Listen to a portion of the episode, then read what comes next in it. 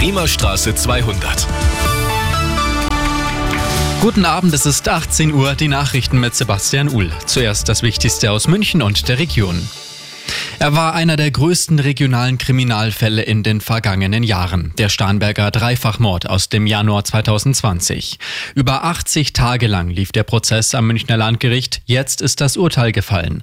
Arabella Lokalreporter Uli Floll. Der Hauptangeklagte 22-Jährige, der die drei Personen in einer Starnberger Villa erschossen hat, muss eine Jugendstrafe von 13 Jahren absitzen. Ein Mittäter, der als Fahrer zu dem Anwesen beteiligt war, muss achteinhalb Jahre ins Gefängnis. Das Motiv laut Gericht, die Täter wollten offenbar an die Waffensammlung der getöteten Familie. Der Fall hatte auch deswegen Schlagzeilen gemacht, weil die Ermittler zunächst auf einer falschen Spur waren. Sie gingen erst von einem erweiterten Suizid aus. Das Urteil ist aber noch nicht rechtskräftig. Sowohl Anklage als auch Verteidigung können in Revision gehen.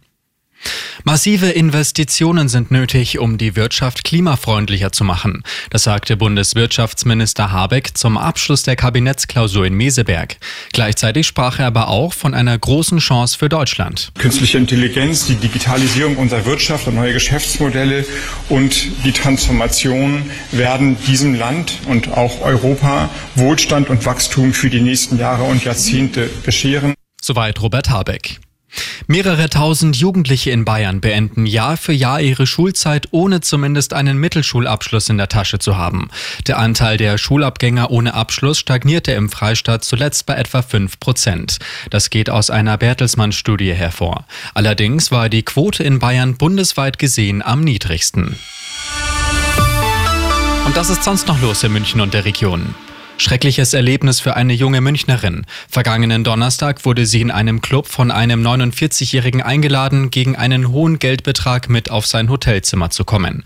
Die 20-Jährige willigte ein. Im Hotel angekommen wurde sie von dem Mann vergewaltigt und aus dem Zimmer geworfen. Die Polizei konnte den Täter im Anschluss festnehmen.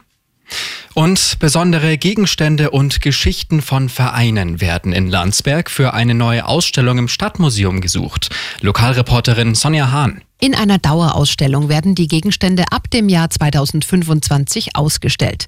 Vereine, die dabei sein wollen, melden sich bitte direkt beim Landsberger Stadtmuseum. Und nach langer Planung war heute Nachmittag Spatenstich für die große Sanierung des Stadtmuseums. Immer gut informiert, das Update für München und die Region wieder um halb sieben und jetzt der zuverlässige Verkehrsservice mit Andy Karg.